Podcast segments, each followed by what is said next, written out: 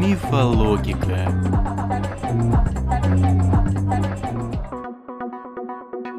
Всем привет! В студии снова я, Анастасия Баканова, и это серия подкастов «Мифологика», где мы разрушаем самые популярные мифы человечества. Людям всегда была важна чистота.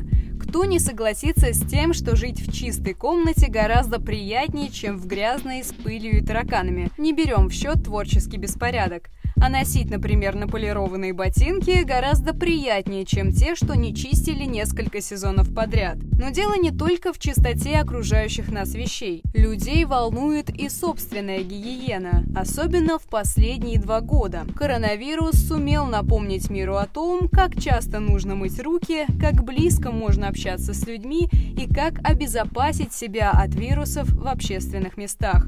Но есть и другая сторона медали, например, появление многочисленных мифов об уборке, гигиене и порядке. И я уже готова разрушить самые популярные из них.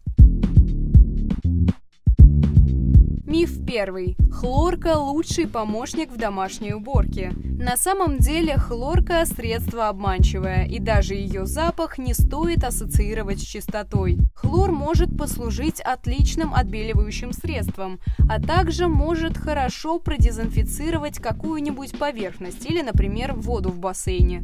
Но вот в борьбе с грязью и пылью хлорка точно не помощник. Ей не получится помыть полы или очистить, например, ванну от налета. Так что даже к выбору моющих средств стоит подходить с умом. К слову про запахи. Если вы почувствовали запах хлорки, это еще не значит, что вокруг вас идеальная чистота. В целом ароматизаторы и освежители часто обманывают наше восприятие. На деле они лишь маскируют неприятные запахи, но никак не говорят о качестве уборки. Миф второй. Газеты избавят ваши стекла от разводов. А вот и нет. Этот древний способ наверняка использовали еще наши бабушки, и тогда он мог показаться вполне рабочим. Но в сегодняшних реалиях, когда существует целая куча эффективных моющих средств, газета явно проигрывает. Кроме того, современные газеты изготавливаются не из тех материалов, что были раньше. Короче говоря, пресса от разводов не спасет.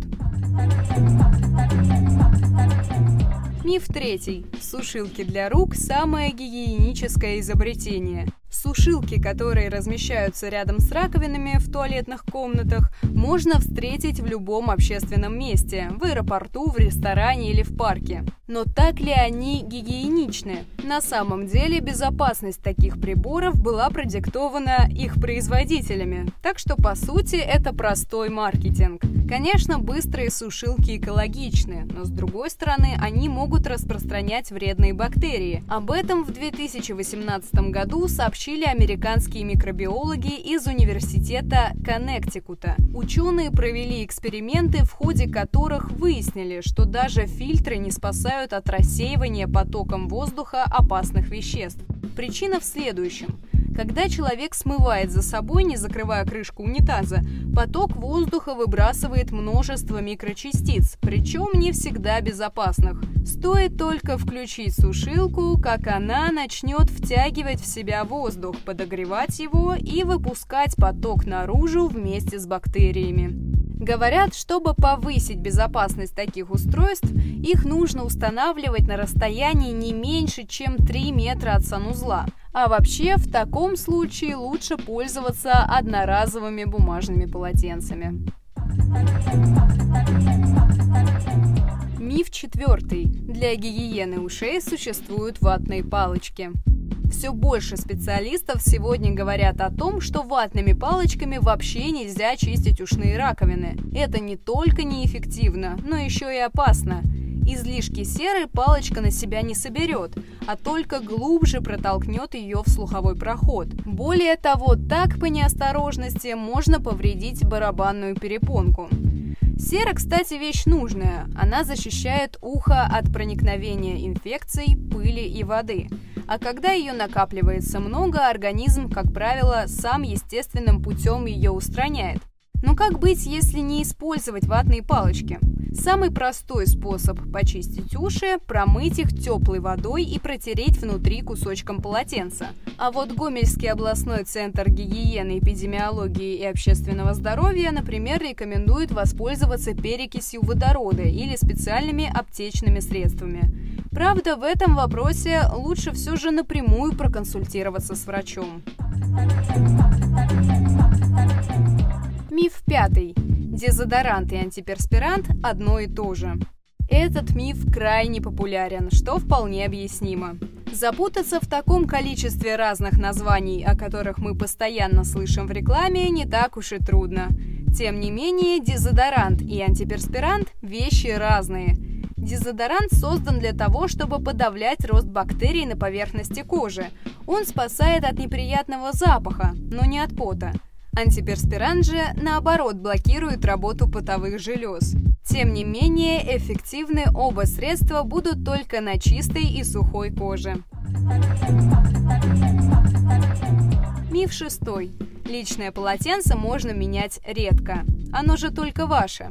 А вот и нет. Даже если вы пользуетесь личным полотенцем с именной маркировкой, не стоит пренебрегать стиркой. Влажное полотенце, которое вы, использовав, повесили обратно на крючок ванной, отличная среда для размножения микробов.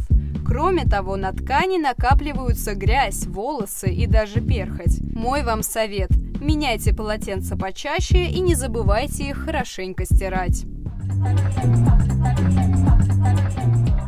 Миф седьмой и заключительный. Перед приготовлением куриное мясо нужно промывать. Не совсем так. Мыть куриное мясо под краном все же не стоит. Вместе с брызгами вредные частицы будут разлетаться по всей раковине, да и наверняка попадут на другие поверхности кухни. Это чревато заражением острой кишечной инфекцией. Перед приготовлением желательно положить куриное мясо в кастрюлю и замочить, а затем тщательно протереть кожу. А лучше шкурку вообще снять после чего курицу можно отправлять на сковородку или в кастрюлю. При высокой термической обработке хватит температуры в 50-75 градусов, все бактерии погибают. Кстати, при варке курицы после первого кипения весь бульон нужно непременно сливать. Тогда с ним уйдут все нехорошие вещества. А на этом у меня все. С вами была Анастасия Баканова. Услышимся на следующей неделе. Всем пока!